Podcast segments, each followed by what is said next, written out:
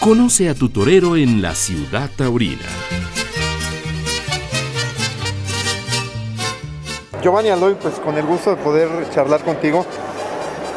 Pues digo, qué gesta de padre, de rejoneador, de profesional, pero sobre todo el volver a montarte para darle la alternativa a tu hijo, a Fauro Aloy, ¿no? Pues mira, es un, es un reto personal muy fuerte, la verdad, este, no te lo puedo negar, y más desde hace un mes o y más que estoy este, montando seriamente. Gracias a Dios no he dejado montar, pero no al ritmo que se requiere para torear, ¿no? Y este, pero pues es un evento muy motivador y toda esta preparación, digamos, también es formidable, ¿no? Es una época preciosa de todo esto, un evento creo yo que va a ser este... No, no, no, espérame. Le echamos un grito, cuídense. Buen regreso, Enrique. Es un evento inolvidable, seguramente para la vida de un hombre, de un torero, poder coincidir en las condiciones físicas y de edades eh, adecuadas para poder torear con el hijo el día su alternativa. Y por eso esta parte tan dura que es la preparación, pues bien merece la pena, ¿no? Y sobre todo muy motivadora la, este, la fecha por la cual pues este proceso se hace, mm, contrariamente a ser tortuoso, se hace un proceso muy animoso, ¿no? Claro. ¿Qué te impulsa a hacer esto?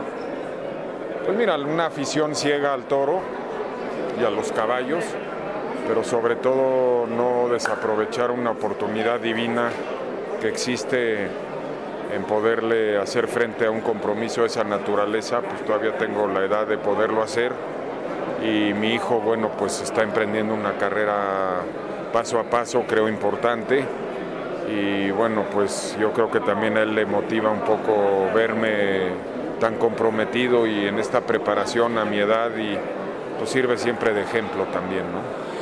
Digo, eres un hombre que desde. No te estoy diciendo viejo, ¿eh? No, no. No, sí, desde, no, pues, desde esa juventud, metido en el deporte, el deporte motor, el caballo, en fin, la propia vela, que, de la cual fuiste presidente de federación. O sea, has sido un hombre completo en esos aspectos.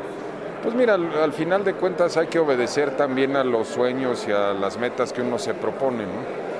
Yo creo que cuando uno se propone algo y el proponer algo debe de ser algo también que, de lo cual uno esté convencido, bueno, pues el trabajo que hay detrás es el mero propósito de lograr esos, esos logros, es el motor, es el sueño y para llegar a él pues hay que trabajar, ¿no?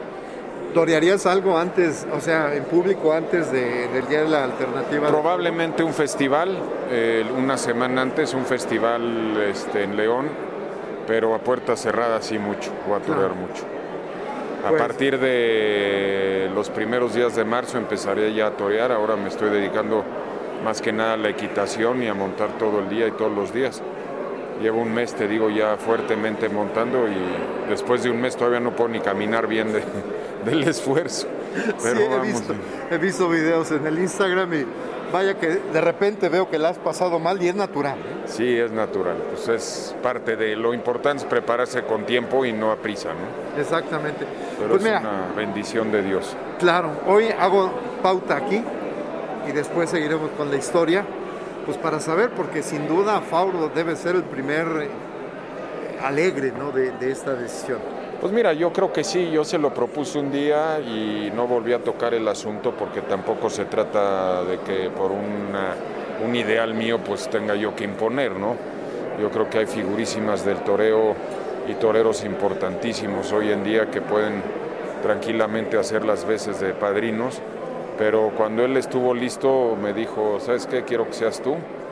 Y fue una decisión meramente de él, por eso te, te contesto tu pregunta.